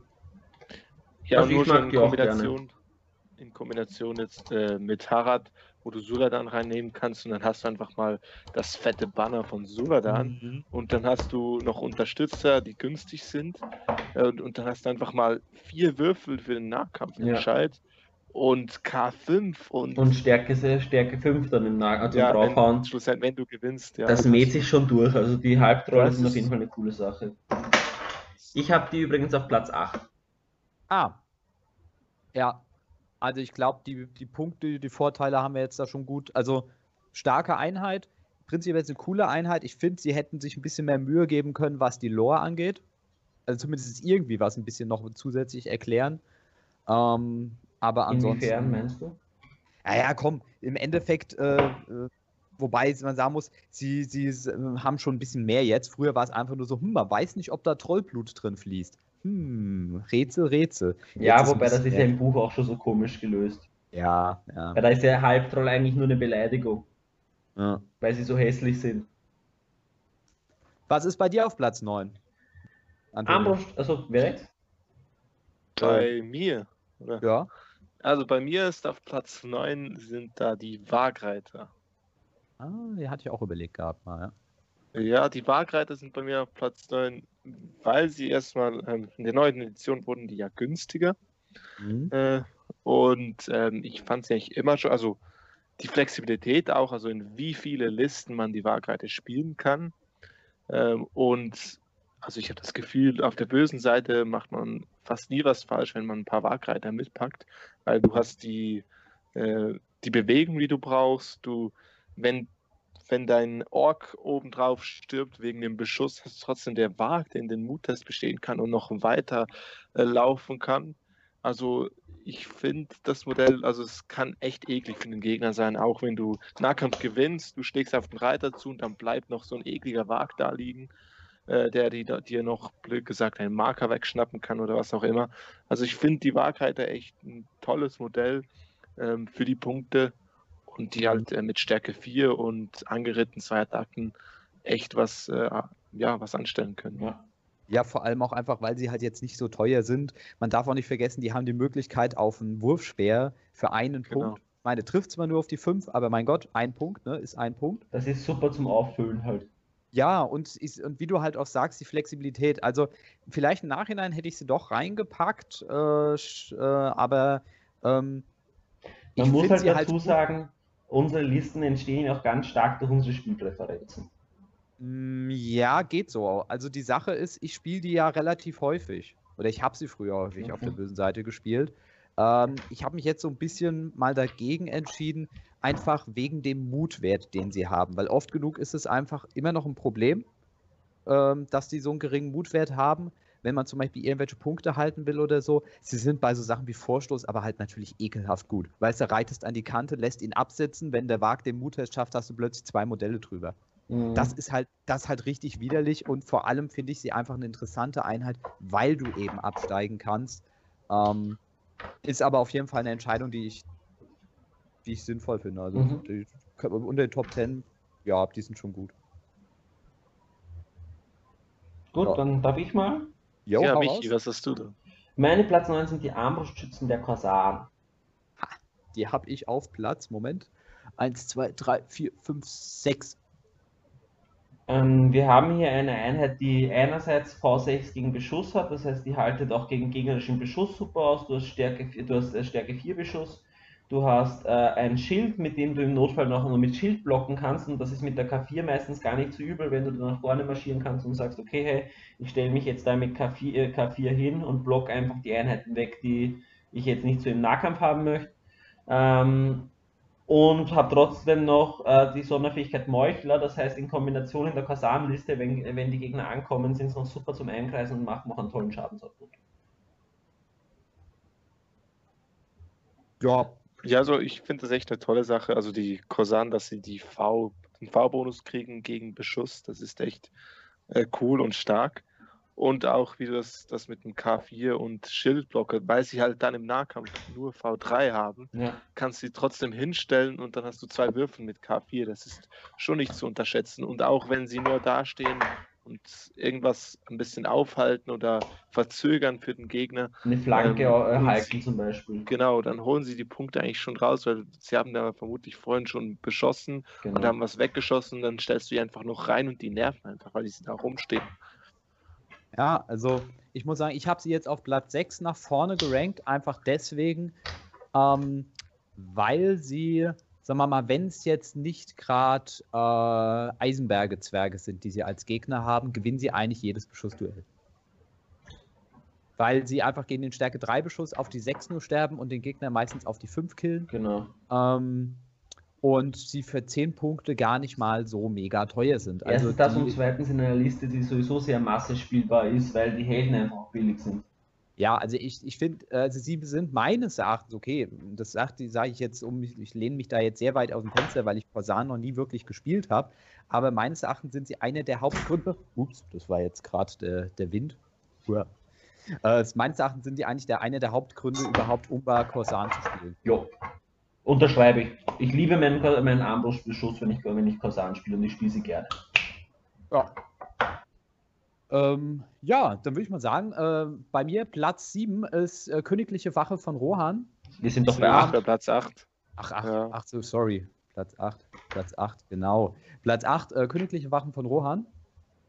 Ähm, einfach, ich finde, für 15 Punkte, äh, die werden halt durch die Armee-Bonis gut.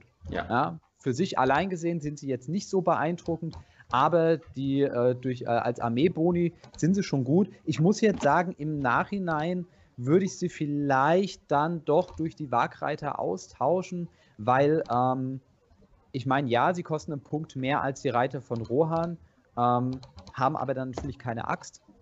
Ähm, aber sie die haben sie aber meistens Vorteil. auch nicht brauchen, muss man sagen. Das stimmt, aber also weil sie haben jetzt Stärke halt, 4. Du kriegst halt für 15 Punkte eine anreitende Einheit, die unter Umständen K5 hat, Stärke 4, ähm, V6, Leibwache, exzellenter Reiter ist ich finde, das ist schon gut. Das ja. ist schon richtig gut. Na, unterschreibe ich so. Ja, und auch äh, je nach, also eigentlich ist die K5, damit du einen Nahkampf gewinnst, ist meistens wichtiger, weil danach liegt der Gegner eh am Boden. Ja. Und mhm. dann reichen die vier Würfel, um das Modell zu töten. Genau. Ja. Äh, und, was also, halt, äh, und was halt dann noch dazu reinspielt, ist einfach die königlichen Wachen, dadurch, dass sie auch noch furchtlos sind, sind die mit der K5 extrem nervig für Ringgeister und ähnliches, weil die einfach, weil du einfach anreiten kannst und du hast zumindest die gleiche K. Das heißt, er wird jetzt nicht unbedingt einen Nahkampf ansagen und brauchst nicht mal einen Muttest machen dafür. Ja, und sie sind halt auch exzellent, weil sie auch exzellent Reiter sind, nee, aber sie sind auch exzellent dazu geeignet, um irgendwelche Punkte zu halten. Ja. Natürlich hast du dann theoretisch die Kundschaft in der Liste, aber ähm, ja, einziges Manko ist natürlich einfach, dass sie, dass die Modelle viel zu teuer sind vom GW. Also ja, das, ist, das äh, stimmt. Das ist der Punkt, den ich halt ein bisschen schwierig finde. Ähm, ich weiß jetzt nicht, ähm, Wurfsperre, dann, wird sie, dann werden sie richtig teuer, dann sind sie auf 17 Punkte. Aber ich finde, sie sind auf jeden Fall eine Einheit, die man unter die 10 besten Einheiten ja. packen kann. Finde ich auch. Ich habe es jetzt nicht drinnen, weil ich die Reiter von Rohan drin habe, aber ja. Ja, ich, ich hätte jetzt im Nachhinein auch eigentlich gewechselt von Reiter von Rohan zu den, zu den Wachen. Ich mag die Flexibilität der Reiter von Rohan mehr. Ja, der Bogen ist schon mega cool. Das genau. ich bin halt überhaupt kein Freund von Stärke 2 Bögen. Ich weiß ich nicht. Schon. Allein, allein für den, äh, den, den, möglichen Druck, den du aufbauen kannst. Ja, aber halt auch die, der 100% Bogen, den ja. du drin haben kannst, das ist halt mega stark von Rohan-Reiter. Was hast du denn auf Platz 8? Ähm, ich habe auf Platz 8 die Bruchtalritter. Ah, die ist mein Platz 7. ja.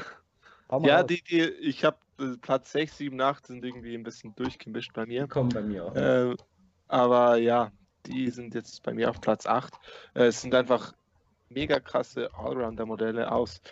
Es sind wie ein bisschen wie Rohrenreiter, einfach aufgepuschte Elben, die dann im Nahkampf echt gut austeilen können mit einer Lanze du hast 100% Beschuss, du kannst eine coole Armee drumherum bauen, du kannst gut Marke halten mit dem Mutwert und ja, die sind einfach ja echt cool.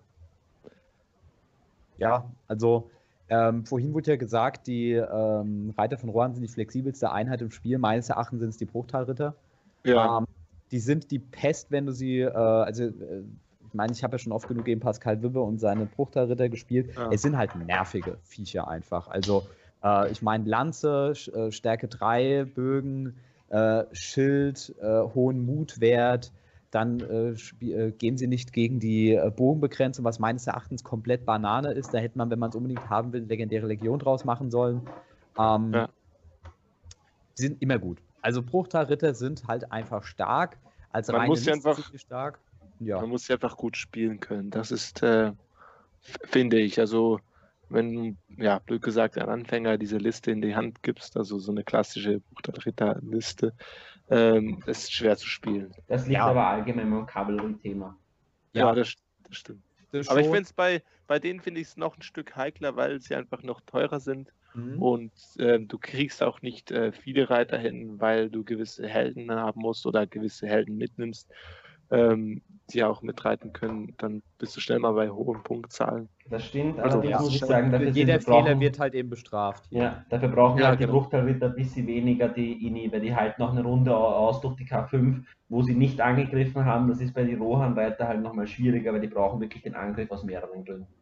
Ja, ja, also ich muss sagen, Bruchtalritter sind, also der Schwachpunkt vom Bruchtalritter ist halt, wie schon gesagt wurde, ist ein bisschen teuer, es sind 22 Punkte, aber da muss man halt auch beachten, dass man wirklich das Beste des Besten bekommen kann, Ja. weitestgehend, was man bekommt. Also ich meine, stimmt. im Vergleich haben wir hier hier den Halbtroll für 23 Punkte. Ähm, ich finde sie immer noch ein bisschen besser als den Halbtroll, einfach weil sie halt natürlich auch Beschuss haben. Ähm, Im Nahkampf, ja, okay, ich glaube, die geben sich nicht viel.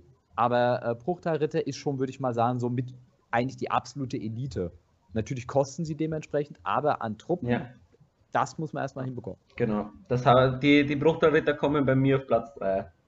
Ja, hau du mal raus. Was ist bei dir der achte? Der Halbtroll. Jo, okay.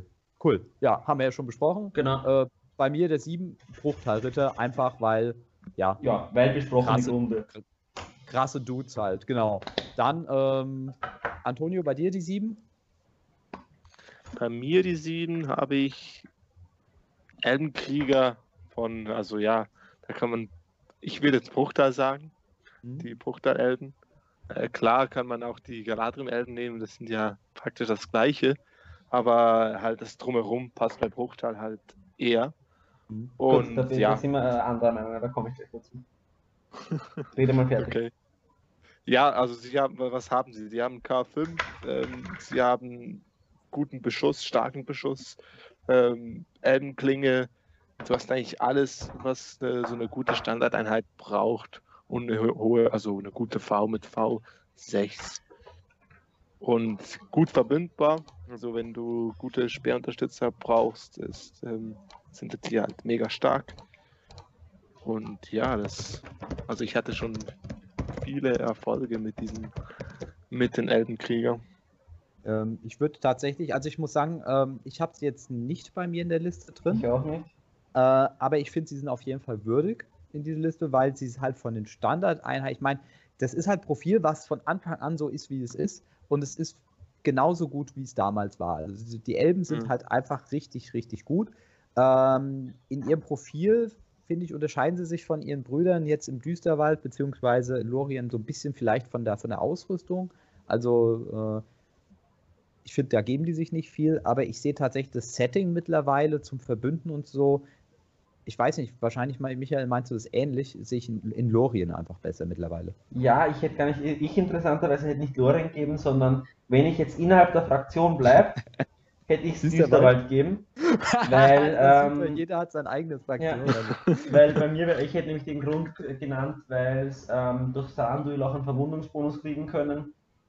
Die Glefe durch Speer und, äh, und Schildblock ziemlich gut ist. Das hätte ich da noch einen Vorteil gesehen. Aber Lorien Ich hab's- dann auch nochmal über den, den Bruchteil, äh, äh, hätte ich als letztes genommen eigentlich. Ja, ich habe also ich habe jetzt nicht, ähm, also Trandils Bonus habe ich jetzt nicht reingenommen, weil Bruchtal, die kann man eigentlich praktisch mit allem verbinden, verbinden und das ein bisschen, Mhm. es, die Sache ist halt, nach dem, äh, nach dem Ja. Rateänderung wird es natürlich mit Bruchteilen ein bisschen schwierig, weil du musst ja dann zwingen, zum Beispiel sowas. Ich meine, die sind immer noch stark, die sind immer noch sehr, sehr stark. Ich meine, äh, äh, die Sache ist halt einfach, dadurch, dass du nicht, nicht mehr so einfach, sie werden nur noch dadurch jetzt wieder mehr zurückgehalten, dadurch, dass du es nicht mehr so einfach verbünden kannst. Ja. Aber vorher Ja. haben die ja einfach äh, allein schon durch die Helden und so weiter. Ich meine, natürlich, die Einheiten sind ja prinzipiell bis auf ein, zwei Ausrüstungsoptionen bei allen drei Elbenvölkern die gleichen. Das heißt, man bewertet hier dann eindeutig auch noch die Helden mit rein und die sind bei Bruchtal natürlich mit die besten. Ne, Das stimmt, insgesamt. aber dafür halt schwieriger eben im Thema Bündnis und dergleichen. Ja. Mittlerweile, genau. Ähm, ja, äh, und meine Nummer 7 sind die Düsterwaldspinnen. Die habe ich tatsächlich so ein bisschen als Honored Mentions reingepackt, weil, ja, aber erzähl du mal erst. Ich finde halt einfach cool das Potenzial, dass ich eine Einheit habe, die wirklich an einen Helden so gefährlich werden kann. Durch dieses Paralysieren. Ähm, du kannst damit extrem den Gegner nerven und hast aber riesen Killpotenzial, weil der Gegner ist dann am Boden, du hast zwei Attacken und die Stärke 5. Das ist schon hart. Also ich, äh, du, du hast einfach ein extrem großes Potenzial in einer klassischen Einheit und das gefällt mir persönlich gut. Ja, also ich habe sie deswegen nicht rein. Also ich finde, sie ist eine sehr coole Einheit, weil sie Sachen macht, die andere Ein Einheiten halt nicht so können. Ähm, das ist mit dem Paralysezauber eigentlich, eigentlich mit der stärkste Zauber im Spiel. Ja. Äh, das ist schon teilweise sehr frech, dass sie das dann hinbekommen auf die 5. Ähm, sie haben halt eine ultra fette Base. Ähm, ich habe sie deswegen nicht reingepackt, weil sie meines Erachtens nice to have sind. Du kannst um sie nicht so wirklich eine Armee drumherum aufbauen, eine starke Armee. Äh, Anders wie jetzt zum Beispiel bei den Halbtrollen oder bei den Bruchtalrittern. Du packst mal so eins, zwei dazu und die sind okay, wenn sie funktionieren, aber du kannst Okay. nicht drauf bauen, dass sie funktionieren. Deswegen habe ich sie nicht reingepackt. Okay. Na, ich, ich, ich habe sie so ein bisschen outstanding einfach aus dem aus der Thematik genommen, äh, einfach wegen dem Potenzial, was sie theoretisch hätten. Also ich muss schon sa- sagen, das Profil ist schon echt cool und eben, das kann für echt äh, Überraschung sorgen, äh, wenn der Gegner nicht darauf gefasst ist oder ja, plötzlich hast du eine Einheit, die paralysieren kann. Aber ähm, wie Björn jetzt auch gesagt hat, ähm, die Armee drumherum ist einfach ein bisschen ja heikel. Eher, also es gibt sicher ein paar Leute, die, erfol die, die erfolgreich spielen können, aber man sieht sie nicht so oft und deshalb Ja, sie auch, sind die nicht bei mir in der Top 10 gelandet. Gut, Nummer 6 Ähm, Armbrustschützen bei mir, hatten wir Ja. schon besprochen. hatten wir schon. Also Korsan-Armbrustschützen. Antonio. Bei mir sind es die Moran-Orks. Oh. Okay. Ja, ihr packt die Sachen einfach früher, als ich sie äh, drauf gemacht hätte. Ja, okay. Äh, Ja, äh, ja, die Moran-Orks, äh, grundsolides Profil, die echt günstig sind für das, was sie können. Stärke 4. Ähm, du V6, kannst sie äh, V6, ja genau. Äh, du kannst sie auf Masse spielen, du kannst sie, also die sind so äh, verschieden einsetzbar, je nachdem, was du halt für Helden drumherum hast. Ähm, und du kannst halt in, also zum Beispiel Armeen, wo die Frontreihe nur Stärke 3 hat, hast du einen Stärke 4 Unterstützer, äh, wo du halt einen Schadensoutput noch reinbringen kannst für echt günstig, also wenig Punkte. Wir müssen uns ein bisschen beeilen. Ich habe noch einen Nachfolgetermin. ah, ja. Okay. Aber sagen wir es mal so, ich habe die Morano und Orks zum Beispiel bei mir auf Platz 4. Einfach wie du gesagt hast, Stärke 4 mit der Axt eine Option auf Stärke 5. Genau. Ähm, Stärke V6, was super ist gegen die Stärke 3 Beschuss. Du hast einen super starken Schaman mit Kardusch. Ja. der 12 anführen Ja. kann. Das heißt, du kannst, du ist richtig gut. Ähm, und für 8 Punkte ist das eine mega gute Einheit. Und du hast die Möglichkeit auf den Speer. Speer und Schild, was richtig gut ist im Vergleich. Und das macht sie meines Erachtens, also sie sind der Grund, warum zum Beispiel die schwarze Garde von Baradur einfach auch nicht gut ist, weil die immer, immer besser sein werden. Also die Moraner und Orks sind einfach eine Einheit, die so gut sind, dass sie letztendlich andere Einheiten, die auch nicht schlecht sind, komplett ausstechen. Ja. Ähm, deswegen waren sie für mich einfach auf Platz 4, weil ich sage, es ist eine Standardeinheit, die unfassbar gut sein kann. Ich komme gerade drauf, ich habe die schwarzen Numenore in meiner Liste vergessen. Die Mhm. hätte ich vielleicht jetzt schon irgendwo reinnehmen sollen, weil ich finde die Bombe. Was ist denn Aber bei dir jetzt auf Platz 6? der Streitwagen von Kant. Weil ja. einfach vom, vom Potenzial, da sind wir wieder beim Potenzial, ähm, der Streitwagen von Kant ist so ein geiles Modell mit seinem Schaden, den er macht, die Schwierigkeit, ihn eigentlich zu killen durch diesen im Wegwurf und dergleichen. Ähm, Finde ich das mega geil. Und man muss halt auch dazu bedenken, der hat das Potenzial, dass er einen gegnerischen Helden killt, ohne dass derjenige einmal einen Nahkampf verlieren muss. Mhm. Das finde ja. ich. Ich finde ziemlich cool, wenn, der, wenn das funktioniert, so ein Streitwagen. Der kann richtig übel sein. Die Sache ist, er kann. Ja. Also ich habe ich hab ihn tatsächlich nicht mal angedacht für meine Top 10 und ich würde ihn jetzt auch nicht reinpacken. Einfach weil ähm, er ist nicht so flexibel in seiner Bewegung. Du kannst, wenn du weißt, wie du dagegen zu spielen hast, hat, ist er nicht sonderlich stark tatsächlich. Ähm, der Wagen ist auf einem Helden sehr gut. So ein König ja. von Kart auf Wagen ist sehr stark. Als Einheit finde ich sie nicht gut, weil es immer einfache Möglichkeiten gibt, ihn äh, außer Kraft zu setzen. Und wenn er durch Beschuss stirbt, ist er sofort weg. Also ja, ist ja klar, ist er sofort weg, wenn er stirbt. Ne? Das ist jetzt die Weisheit des Tages. Aber ich finde ihn, ähm, ja, keine Ahnung, finde ich nicht, ich finde nicht so gut. Okay. Was meinst du, Antonio? Ja, es ist, also ich finde ihn auch je nachdem ähm, würfelabhängig. Halt, äh, wenn er beim ersten stecken bleibt, dann ja, steckt er halt. Ja. Das ist und die Armee drumherum. Ähm, also wenn ich sowas spielen würde, dann eher mit viele Streitwegen und dann ist es für mich eher so eine Fun-Liste oder etwas, das ich mal spielen will, als etwas, das ich wirklich ähm, kompetitiv und stark ähm, spielen möchte, weil ich finde das zu glücksabhängig. Mhm.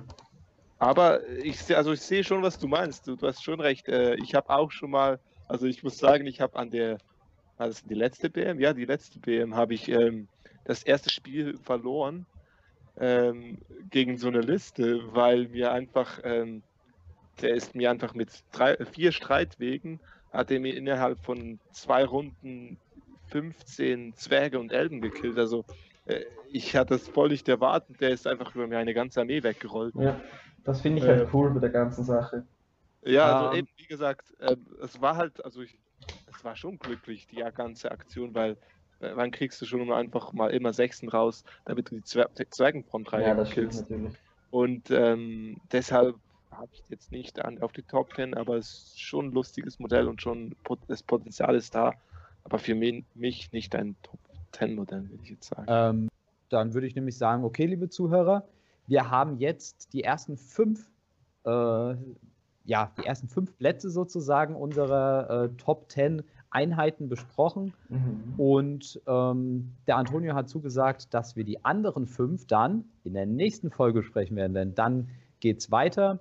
Da haben wir dann auch schon mal andere Themen, wo wir jetzt genau äh, uns schon mal ein bisschen abgesprochen haben, was wir nehmen. Da fällt uns bestimmt noch mal was ein. Ich habe auch noch mal übrigens ein kleines Quiz vorbereitet. Ein paar kleine Quizfragen, die kein Mensch eigentlich braucht, die Antworten, aber die trotzdem im Regelbuch geregelt werden. Und ich bin wieder mal gespannt, ob sie irgendwer von uns weiß. Ja, ich bin mir ziemlich sicher. Ne? Dann würde ich mal sagen, erstmal ähm, vielen Dank schon mal, Antonio. Ja, danke für Runde 1 und äh, danke, ja, dass danke du dich euch. dafür gemeldet dass du in Runde 2 mitmachst. Ja, immer gerne, immer gerne. Ich bin immer bereit, ein bisschen über das Hobby zu quatschen. Ich muss sagen, ich war ein bisschen heute nicht ganz gut vorbereitet, weil man ja ein bisschen weniger zum Hobby dazu kam. Aber es ist immer wieder toll, äh, über das Hobby zu quatschen und äh, ja, schauen, was die anderen so drüber denken. Ja, also mir, mir hat es auch sehr viel Spaß gemacht. Ich würde mal sagen, das Schlusswort überlassen wir dann unserem Gast in dem Moment.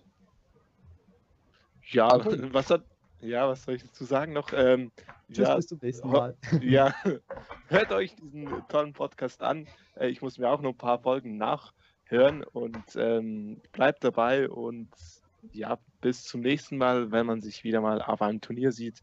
Kommt immer wieder an Turnieren vorbei, das ist immer eine coole Sache. Tschüss. Tschüss, Leute. Ciao.